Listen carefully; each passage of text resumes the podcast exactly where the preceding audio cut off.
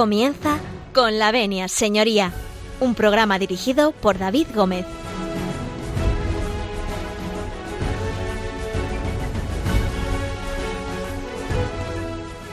Buenos días, señoras y señores, y bienvenidos a Con la Venia Señoría, bienvenidos a, esta casa, a su casa, Radio María. Un lunes más eh, abrimos las puertas de este consultorio jurídico, de este despacho que pone Radio María a disposición de todos ustedes para que, bueno, pues eh, compartan con nosotros, eh, bueno, 50 minutos, 55 de, de tertulia jurídica y aprendan un poquito y nosotros con ustedes del día a día del devenir jurídico. Bueno, decirles eh, que en este momento nos van a acompañar pues, eh, una serie de abogados que ustedes ya conocen y que con el permiso de todos ustedes nosotros eh, vamos a comenzar nuestro programa. No antes sin decirles que tienen ustedes el correo electrónico con la venia arroba radiomaria.es, lo repito, con la venia arroba radiomaria.es y el contestador automático 91005 3305, se lo repito, 91 005 3305. A través de cualquiera de estos medios se pueden poner en contacto con nosotros, nos pueden sugerir programas, nos pueden hacer preguntas, en fin, aquello que ustedes les inquiete y que podamos eh, darles respuesta, saben que nos pueden eh, dirigir para, para que nosotros podamos eh, responderles. Y sin más preámbulos, con el permiso de todos ustedes, nosotros comenzamos.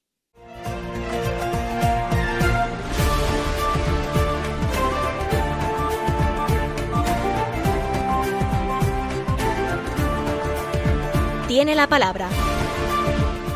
Bueno, tienen la palabra. Tienen la palabra, son eh, varios que ustedes ya conocen. Vamos a empezar eh, presentando al más joven y dándole la bienvenida, don José María Palmero. Muy buenos días. Buenos días, feliz semana y, y buen mediados ya de julio en esta canícula calurosa estival.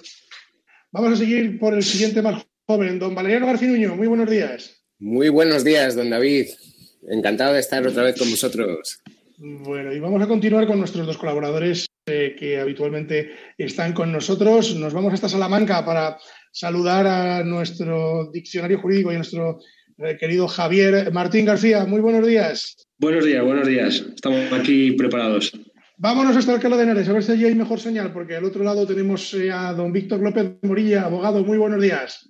Buenos días. Como siempre es un placer estar aquí en, en el programa de Con la Venia y con los oyentes de Radio María.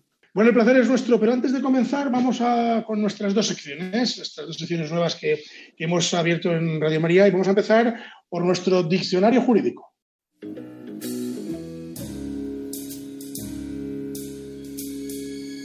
Diccionario jurídico.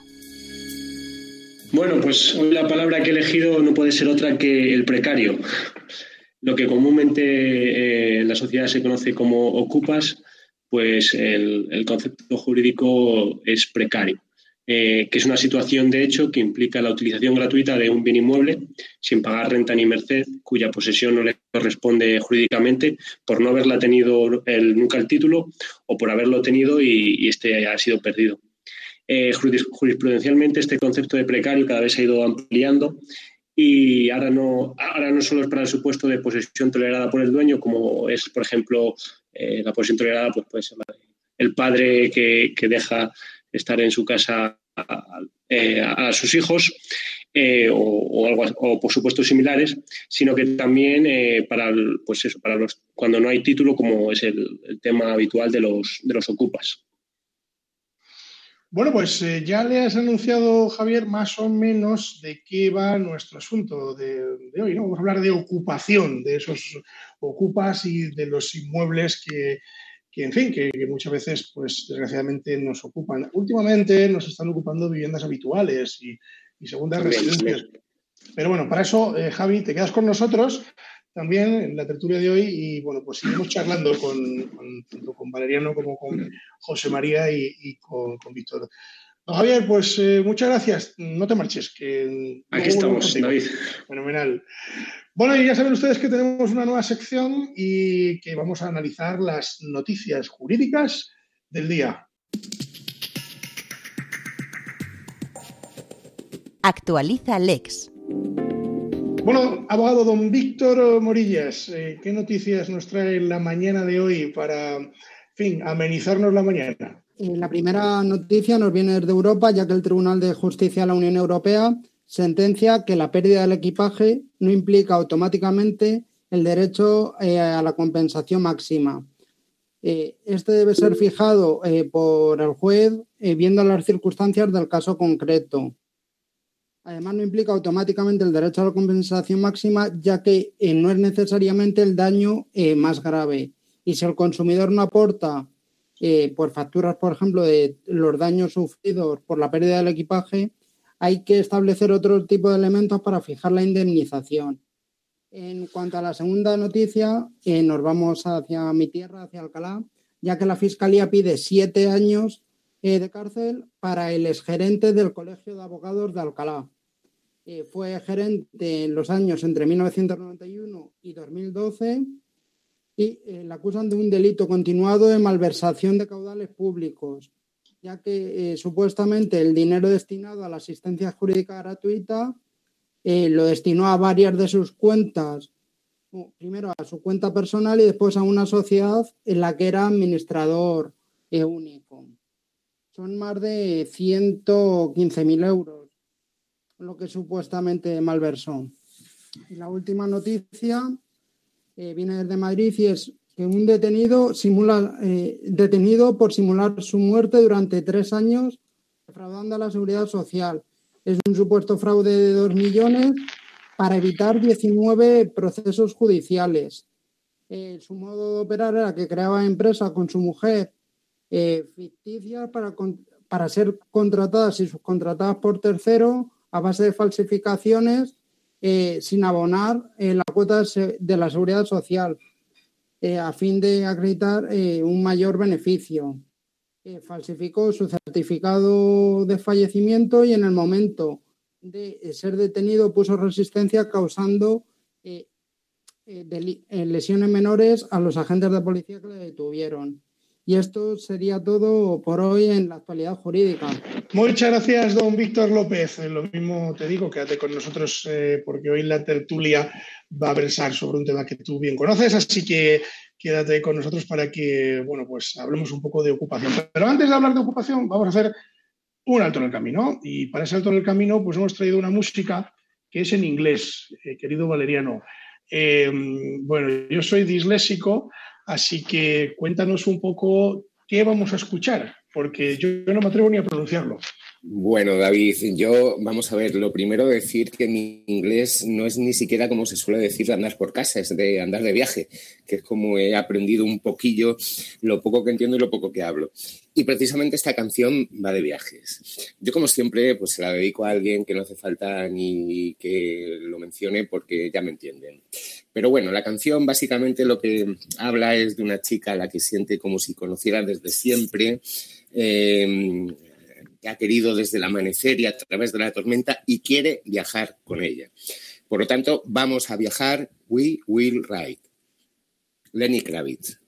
Bueno, pues eh, repítemela, repítemela, que se me ha quedado ahí en el tintero. ¿Cómo es? ¿Cómo quieres poner en un compromiso, es de Lenny Kravitz, de las últimas, y se llama We Will Ride. We Creo que lo he dicho bien con este inglés de Ávila que Dios me ha dado. Pues vamos a empezar la canción y a la vuelta vamos a continuar hablando de ocupación. Bueno, vamos a empezar a hablar, que no hemos hablado todavía, de ocupación con Valeriano Garcinuño, con José María Palmero, con Víctor López y con Javier Martín. No se marchen.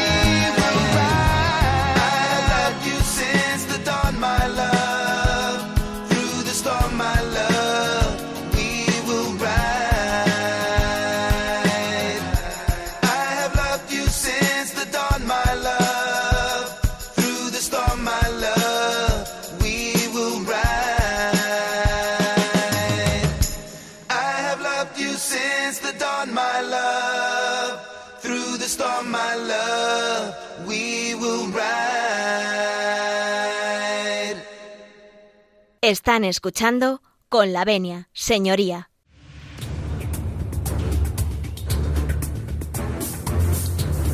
El caso de hoy.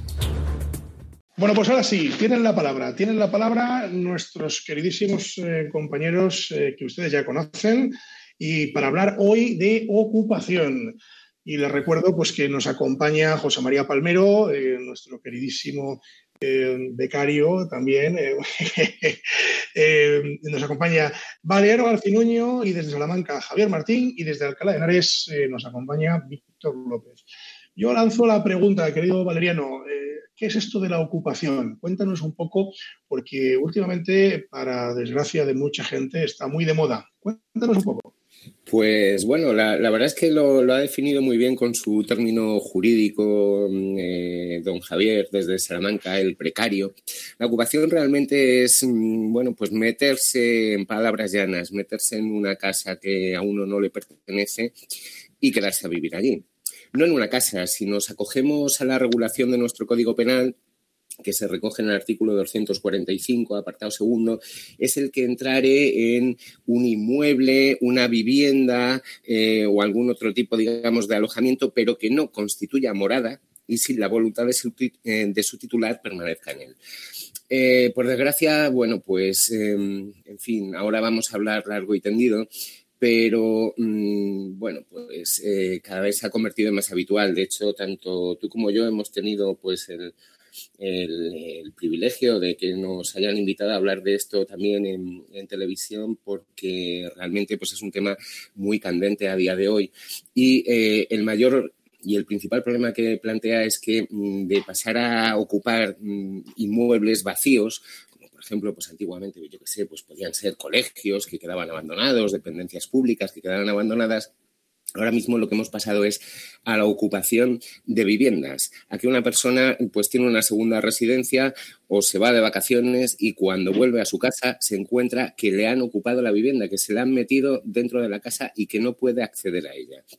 Claro, la regulación que hace nuestro Código Penal em, de lo que es em, este delito de ocupación, pues realmente eh, entiendo yo que es muy deficiente, porque actualmente, de ser una conducta que eh, antes se consideraba delito, ha considerado, ha pasado a considerarse delito leve. ¿Esto qué significa? Pues tiene la antigua consideración de lo que eran las faltas. En 2015 se eh, realizó una reforma en nuestro Código Penal eh, por la que eh, se suprimieron las faltas y algunas de las conductas que eran constitutivas de una falta, que ni siquiera antes dejaban un antecedente penal, pasaron a ser consideradas delitos leves. También otras que antes eran delito pasaron a considerarse delitos leves lo que sucede con la ocupación es que en nuestro Código Penal pues tiene una pena muy leve, tiene una pena de multa de tres a seis meses. Y entonces, bueno, pues estamos viendo auténticos problemas con mafias organizadas que se dedican a reventar puertas de casas y a, supuestamente alquilar, digamos,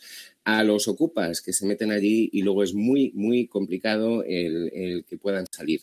Y que tiene tanto una vertiente penal, como sería esta la que he hecho mención, como su vertiente civil, que es cuando, bueno, pues en vez de actuar por la vía penal, se interpone una demanda por precario contra ignorados ocupantes y que, mm, bueno, pues persigue el mismo fin, que es conseguir que salgan de la casa, el lanzamiento, pero que tanto por una como por otra vía, pues realmente es mucho más largo en el tiempo de lo que sería deseable. Don José María Palmero. Muy buenos días. Dígame usted, don David. Muy buenos días. Eh, bueno, nos ha contado Leonor qué es esto de la ocupación, pero claro, eh, cuando nos enfrentamos, ¿a qué delitos se pueden dar en, en alguien que procede a ocupar una vivienda? Bueno, antes, antes de analizar los tipos penales, me gustaría, con tu permiso, eh, enfocar de dónde arranca el problema. Se ha convertido en un auténtico problema social.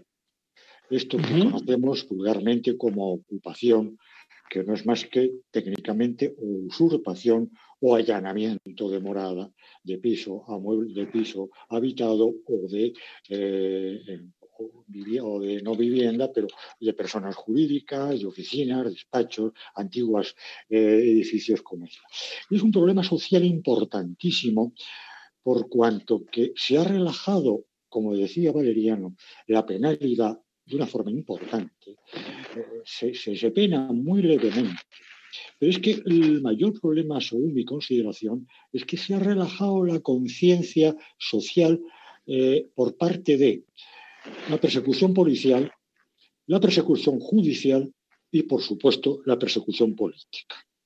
Empezando por el último estamento, eh, la consideración política no solamente se ha relajado, sino que el pensamiento de todos está en que se ha potenciado alegremente, ocupa, ocupa, eh, con K, además, es decir, invade la propiedad eh, ajena. Bueno, con este arranque a nuestra juventud, a determinados segmentos de edad eh, económicos, ya por parte del político, caramba, empezamos mal, empezamos a solucionar muy mal el problema. La parte mm, social más importante es el perjudicado, que hay que proteger, hay que proteger la propiedad privada. Y si nuestra Constitución mm, reconoce el derecho a la propiedad privada, habrá que protegerla, y habrá que protegerla con medios judiciales, donde también se está relajando eh, el lanzamiento, eh, la persecución de este delito, que es un delito. Y, por supuesto, eh, la persecución policial, que es la fuerza actuante la que debe accionar y debe actuar de una forma eficaz, eficiente, para que no se produzca este ilícito penal. Desde este arranque, mm, quiero llamar la consideración a que eh, el concepto social de la ocupación, pues parece ser que mm, se ha potenciado eh, también en el legislativo, cuando ha aminorado la conducta, la penalidad. Soluciones, pues bien, volverse a sentar el legislativo para legislar y tener en consideración el aumento que ha habido de este tipo de, allanamiento de morada, en definitiva. Solución, que los jueces igualmente tomen medidas eficaces eh, en la aplicación de la ley.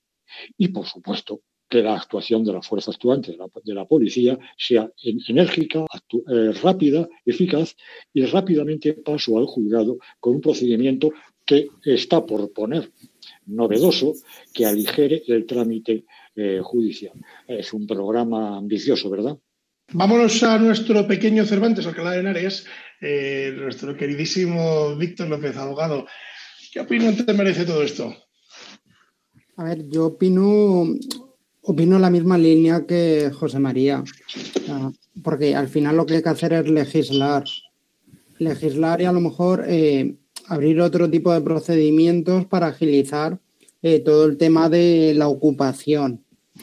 Después también y esto se lo quería preguntar tanto a, cualquiera de los abogados con los que estoy, es que si podemos eh, considerar igual la ocupación a un particular, por ejemplo, a los grandes fondos buitres, eh, de los que se habla en las noticias, si podemos considerarlo de la misma manera. Bueno, pues ahí cualquiera de los dos, José María. Bueno, eh, me vas a permitir, me vas a permitir Valeriano que conteste muy rápidamente a, nuestro compañero Víctor.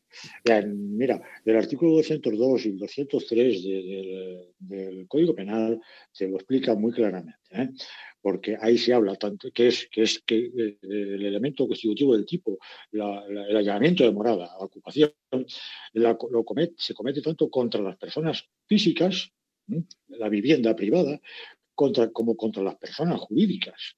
¿eh? Es decir, una oficina, un despacho, un, establecimiento mercantil, ¿eh? y bien está, y está definido en la ley.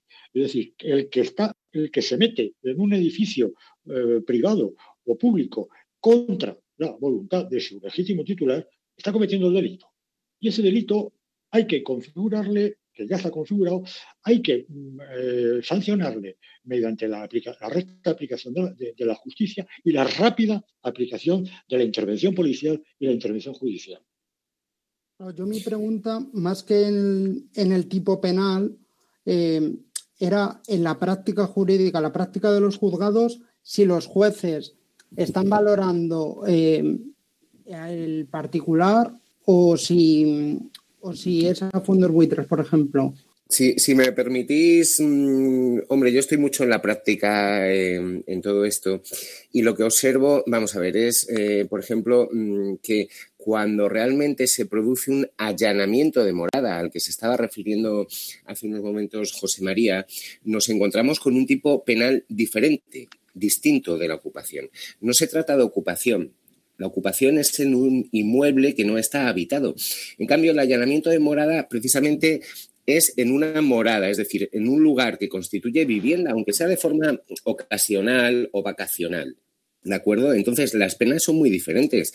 Las penas que se contemplan en el Código Penal por el allanamiento de morada sí son de prisión, máxime si se cometiera con violencia o intimidación.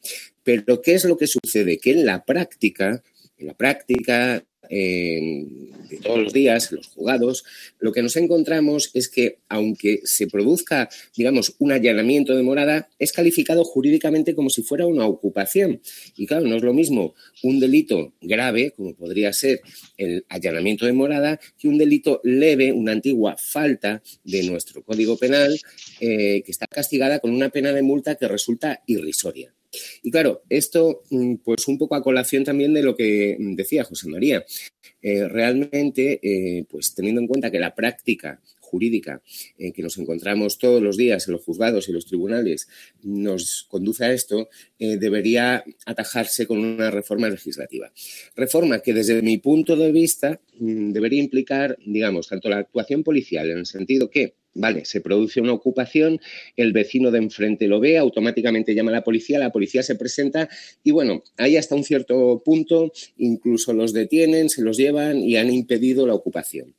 Pero si no es, digamos, así en el acto, en el mismo momento, pues ya la policía lo que dice es que no puede hacer nada. Desde mi punto de vista, la policía debería estar autorizada por la ley para que cuando una persona llega a su casa y se encuentra con que la han ocupado, mostrando mm, cualquier cosa, un certificado de empadronamiento que incluso puede consultar la propia policía, eh, una factura, lo que sea, que demuestre que esta es mi vivienda, automáticamente la policía, y aunque va a sonar un poco fuerte, pero aunque haya que echar la puerta abajo, la policía debería poder entrar y sacar a los ocupas y ponerlos a disposición del juzgado.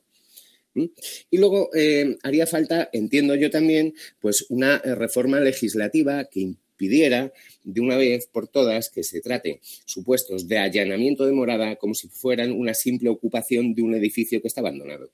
O sea, esto es así.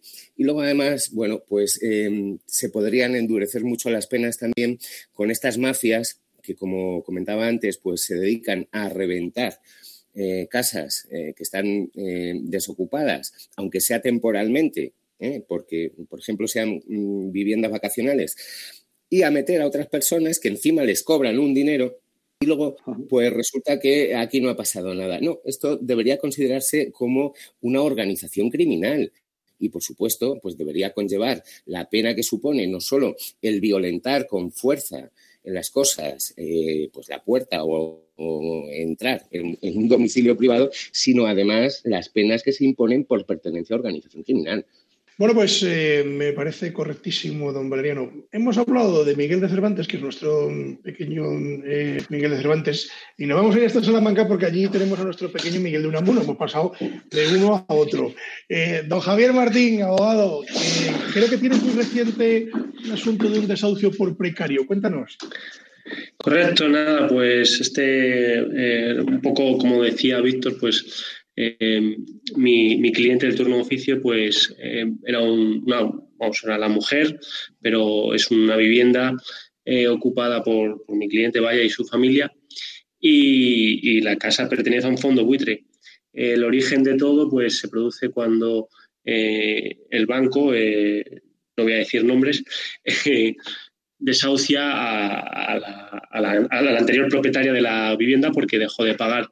Eh, mi cliente conocía esta situación y aprovechando pues cuando, cuando le hicieron el lanzamiento, eh, se metió con la familia. Y bueno, pues allí ha estado creo que cerca de tres años en la, en la vivienda. Bueno, pues eh, por parte de la propietaria, o sea, de la propietaria de la, de la Ocupa, eh, mi cliente pues eh, me decía que intentará llegar a un acuerdo con, con, los bancos en cuanto a algún alquiler social o alguna, o alguna cuestión de estas. Evidentemente, pues el banco no, no, ha, no, ha, llegado a nada de acuerdo y nada, pues el procedimiento está siguiendo su curso, celebramos la vista y, y está visto, visto para la sentencia.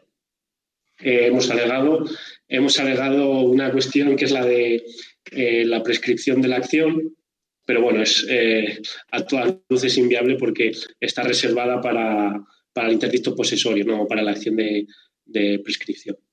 Sería, la acción de prescripción sería de años. Don José María. Aun a riesgo, aun a riesgo de que se me vaya a echar la banca encima, tengo que dar mi opinión al respecto.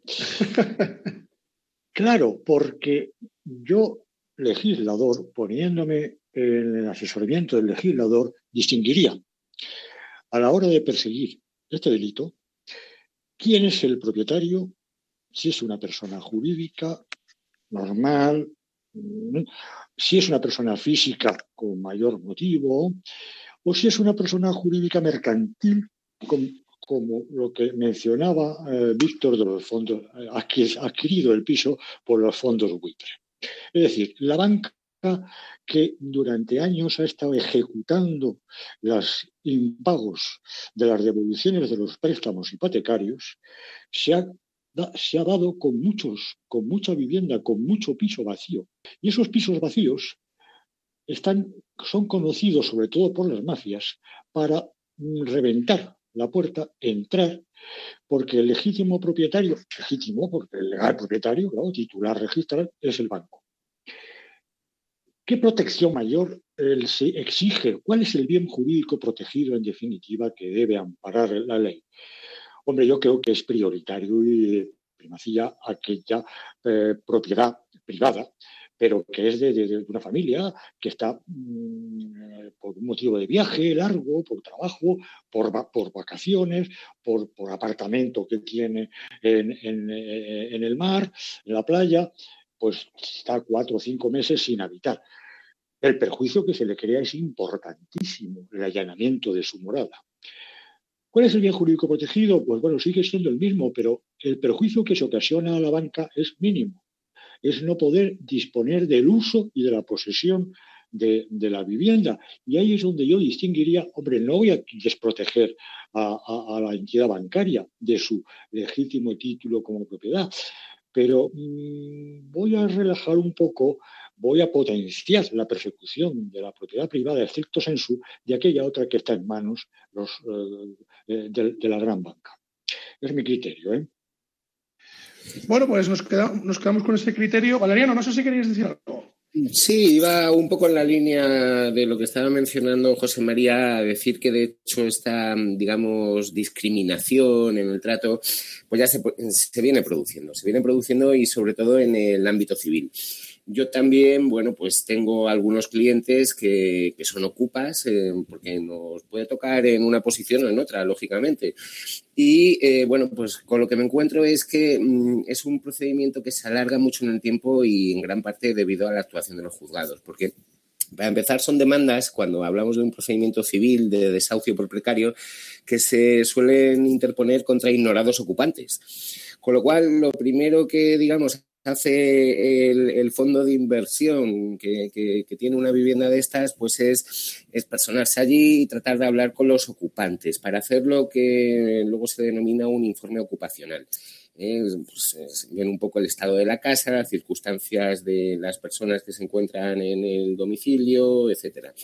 Luego además nos encontramos con que, claro, si encima existen pues menores de edad, eh, quien está dentro de la vivienda pues tiene hijos menores, pues aquello aún se dilata todavía mucho más.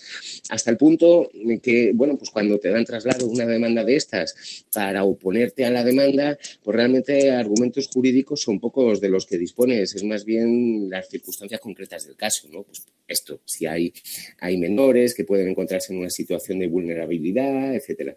Pero eh, sobre todo también nos encontramos con que no hay una fecha para el lanzamiento.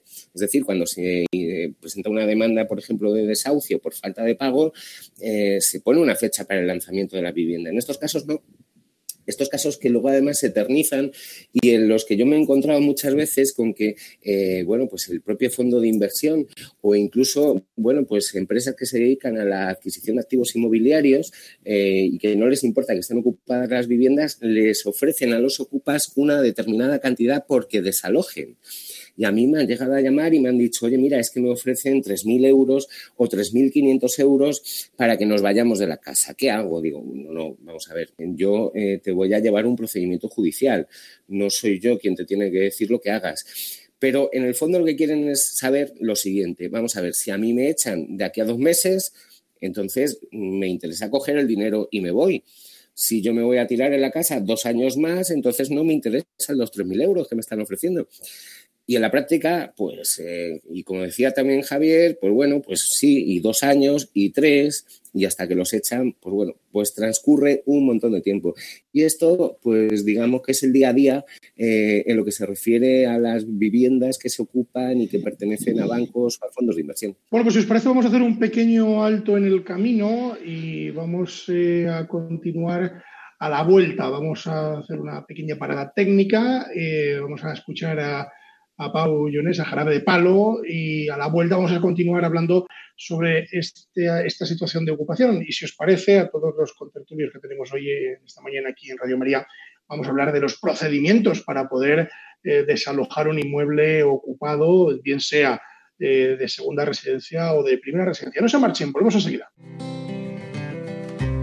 Que el blanco sea blanco, que el negro sea negro uno y uno sean dos, porque exactos son los números. Depende. Que aquí estamos de prestado, que hoy el cielo está nublado. Uno nace y luego muere, y este cuento se ha acabado. Depende, depende, de qué depende de según cómo se mire, todo depende, depende, de qué depende, de según cómo se mire, todo depende.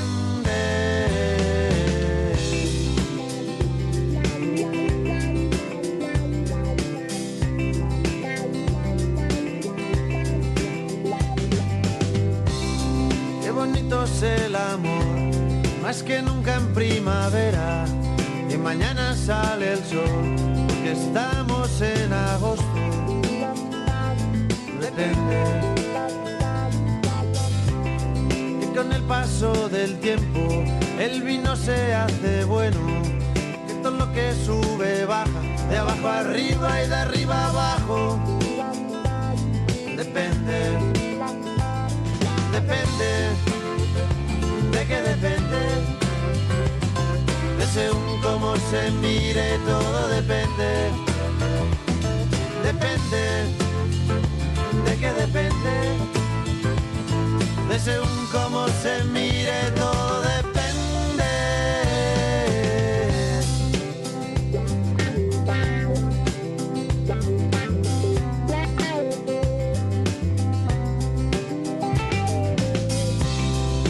conocido a nadie que te bese como yo, que no hay otro hombre en tu vida que de ti se beneficie. Depende. Y si quiere decir sí, cada vez que abres la boca, que te hace muy feliz, que sea el día de tu boda. Depende. Depende según cómo se mire, todo depende.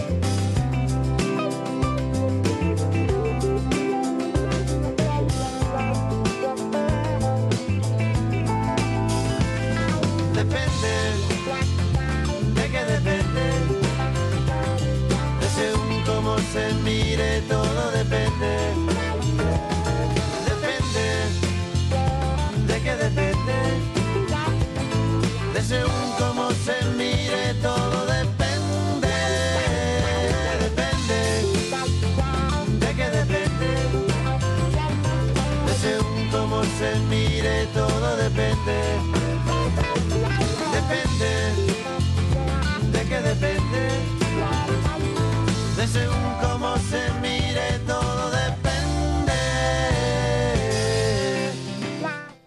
Están escuchando con la venia, señoría. Continuamos, continúan ustedes en- con la Avenida Señoría, continúan ustedes en eh, Radio María y estábamos hablando del fenómeno de la ocupación. Últimamente, eh, bueno, pues estamos viendo cómo eh, bueno, está, digamos, eh, en auge este fenómeno. Ya no solo ocupan viviendas de bancos, como hemos venido hablando durante la primera parte de nuestra tertulia, sino también están ocupando viviendas de particulares, bien segundas residencias o incluso primeras. Tenemos algún caso que conocemos de, de primera residencia. Bueno, yo me gustaría preguntaros eh, a, todos eh, cuáles serían los procedimientos, si os parece.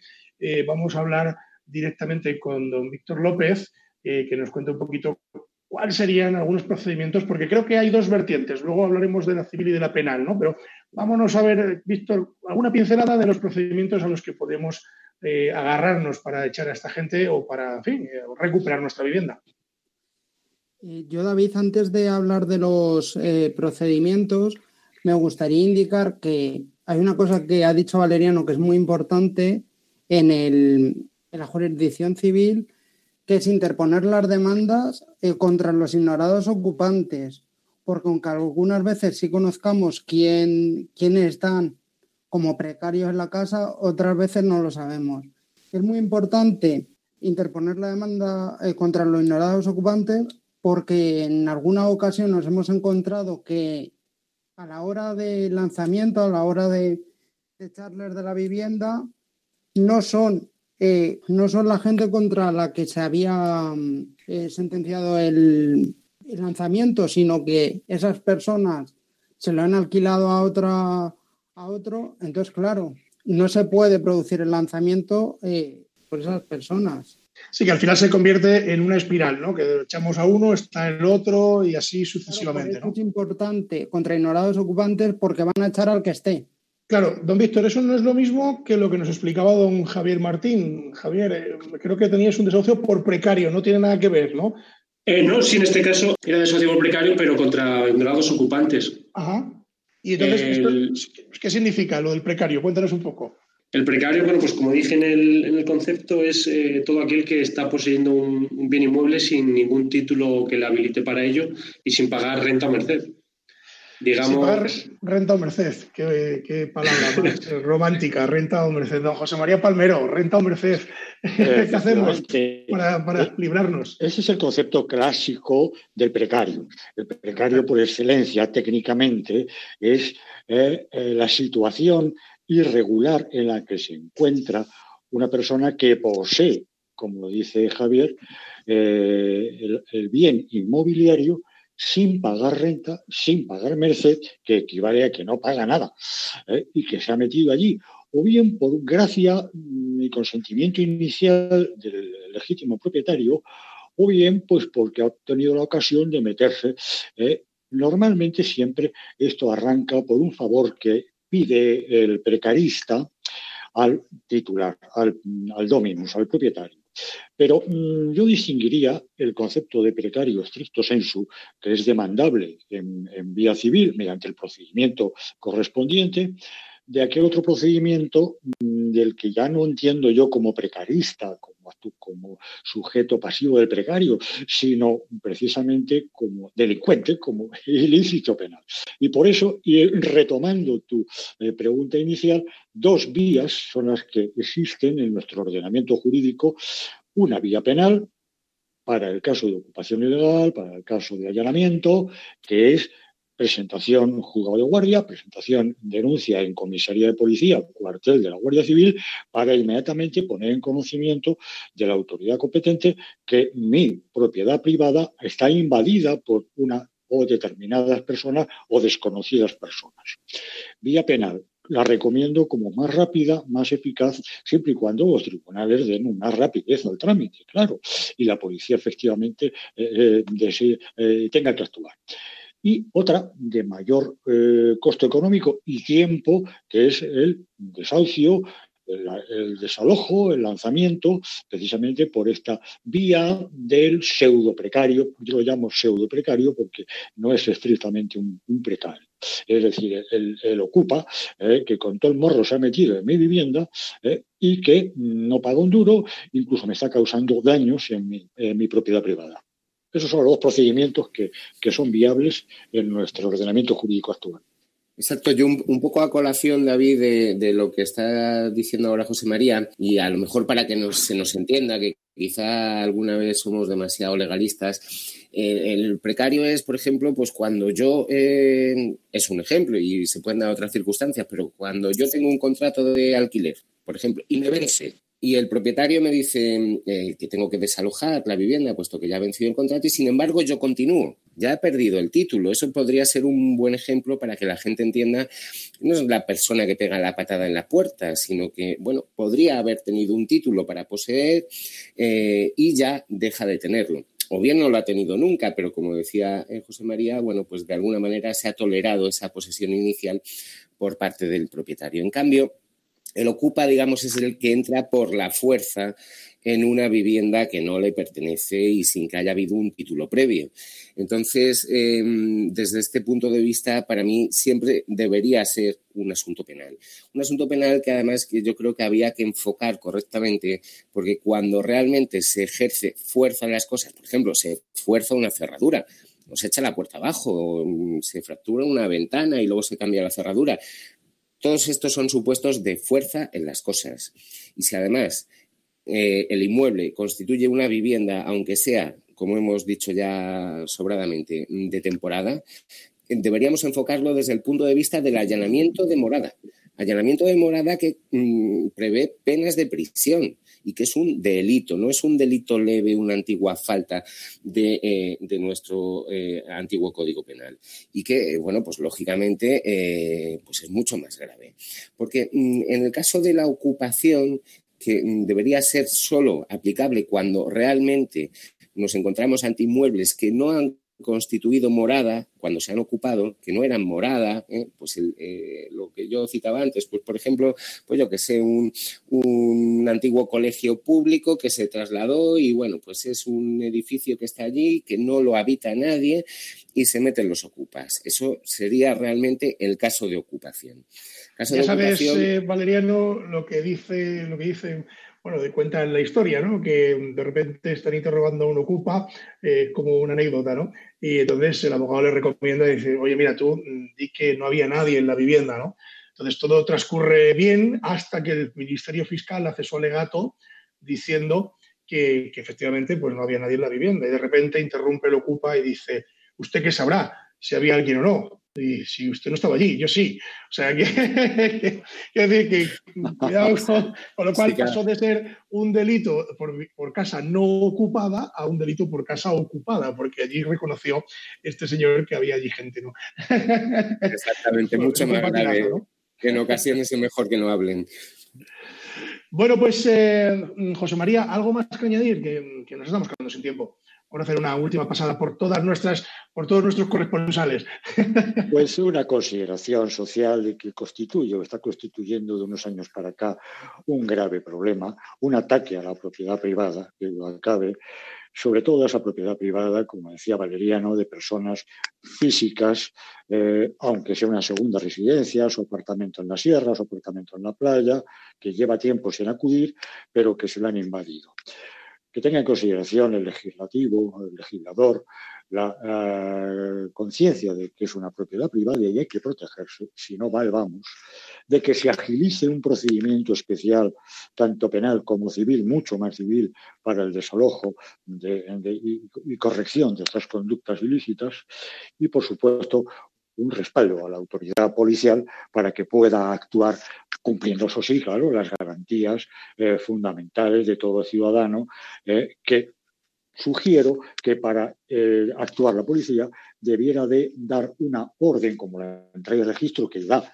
necesariamente mediante auto el, el, juez instructor, pues que rápidamente, en cuestión de horas y de minutos, el juez instructor autorice a la policía, que expone las razones para las cuales tiene que entrar y actuar para desalojar estas personas que ilícitamente ocupan una vivienda. Bueno, a ver si nos hacen caso y reforman un poquito el procedimiento, que buena falta hace. Don Víctor López, eh, abogado querido, eh, ¿qué recomendación darías a nuestros oyentes eh, si se ven ante una situación de estas? Hombre, o sea, yo que trato con, con la jurisdicción civil, eh, no la recomendaría, recomendaría más la penal, porque eh, para mí también es, un, es una victoria moral de quien interpone la acción penal, porque en, lo civil no consigues, consigues que se vayan, que se les eche y ya está. No, o sea, merece un castigo, merece un castigo esa acción que han hecho y después también se deben de agilizar los procedimientos. Eso es, Tanto eso es fundamental. como Valeriano de, de que la policía pueda actuar en estos casos con una mayor celeridad. Que se vean amparados. Nos vamos hasta la banca. Don Javier Martín García, abogado, que nos vamos. Eh, cuéntanos un poco, así a modo de resumen, eh, ¿qué opinión te merece y cómo, qué recomendarías a, a nuestros oyentes? Pues, eh, a ver, yo creo que la base del problema mm, parte de, también de que vivimos en un sistema muy garantista y, estas garantías es la que hacen que, los procedimientos al final se, alarguen tanto. Está claro que lo que propone Valeriano sería una, o sea, Valeriano, José María, sería una, gran medida que sería la de que el juez de guardia eh, en un mismo procedimiento, eh, como los juicios rápidos, pues ventilen este tipo de, este tipo de procedimientos, ¿no? Eh, lo pueden ventilar, pues eso, cuestión de un día, eh, dos días, eh, y sería la, gran solución. Y bueno, pues nada, si, si desafortunadamente se encuentra alguien en este problema, pues desde el minuto uno, pues contar con, con abogados. Está claro que nadie mejor que los abogados os van a ayudar en este problema y, y serán el foco que necesitáis para solventar este, este problema. Bueno, nos quedamos con eso. Javier Martín, muchas gracias. nos vemos el próximo lunes. Nos vemos el próximo lunes. Don José María Palmero, muchísimas gracias por su asistencia. Eh, bueno, es usted, eh, con todo el cariño del mundo, nuestro decano, no nuestro becario, sino nuestro decano, eh, que es la sabiduría personificada. Sé que estás teniendo o que vas a tener una semana dura en, la Audiencia Nacional, así que te deseo mucha suerte. He tenido toda la semana muy, muy, muy dura. Afortunadamente que ya empiezan los juzgados otra vez a abrir y activar otra vez las causas penales, las causas civiles, claro, afortunadamente. Muy buenos días, muy buen lunes, muy buena semana aunque calurosa, porque ya es lo que toca este año, lo que toca en la época del año. Nada, nos iremos a Ávila, que se está fresquito ahí sí, se duerme, por lo menos se dormirá bien. Un abrazo. Valeriano es eh, Recrece de Ávila. Don Valeriano, muchas gracias. Pues muchas gracias, don David, por invitarme nuevamente a tu programa y simplemente, bueno, pues decir que la persona que se vea en un problema de estos, que recurra lógicamente a un abogado, que mm, además es que no cabe otra opción. Ya de pasada decir que en Gómez González Abogados somos especialistas en esto y bueno, pues eh, nada, desear que, en fin, pues todos pasemos un buen verano y que nos veamos a la vuelta sin que nos hayan ocupado la vivienda. Dios te oiga. Y hemos dejado a nuestro mejor abogado para el final, don Víctor López Morillas, desde Alcalá de Henares. Muchísimas gracias, David. Como siempre es un placer eh, compartir el programa y aprender de compañeros como José María, Valeriano, Javier o tú. No, yo no, yo, yo, aquí solo pongo el pico. Como dice don José María Palmero, hay juicios que se ganan por el pico. Pues eso es lo que pongo yo, el pico. En el día a día también Bueno, Víctor, muchísimas gracias eh, y a todos ustedes nos marchamos. No se marchen de la sintonía de Radio María, porque a continuación viene revista diocesana y después los informativos. Si quieren ustedes estar informados de primera mano, pues no cambien de dial, quédense con nosotros. Decirles, como siempre les digo, que tenemos el correo electrónico eh, con la venia arroba radiomaria.es. Ah, que no tienen ustedes boli, vayan a por ese boli que les repito el correo electrónico con la venia arroba radiomaria.es y aprovechando que tienen ustedes bolígrafo, imagino que han cogido ustedes papel, les digo el contestador automático en 91005 3305 91005 3305. También estamos en Twitter, eh, que es arroba con la venia guion bajo SR. También a través de la página web de Radio María, www.radiomaria.es. Como ven, pueden ponerse en contacto con nosotros a través de cualquiera de estos medios, así que yo les animo a hacerlo. Decirles y desearles que aquellos que tengan vacaciones, que disfruten de ellas, eh, los que vamos a estar eh, por los madriles, pues disfrutaremos de Madrid y bueno, yo me escaparé un poquito a vida, seguramente que algún oyente también y decirles que disfruten lo que puedan, con precaución, con mucha precaución, ya ven cómo estamos, eh, todo con mucha cautela, desearles una feliz semana, que no pasen mucho calor y decirles, como siempre les digo, que la justicia, si es justa, es doblemente justicia. Muy buenos días.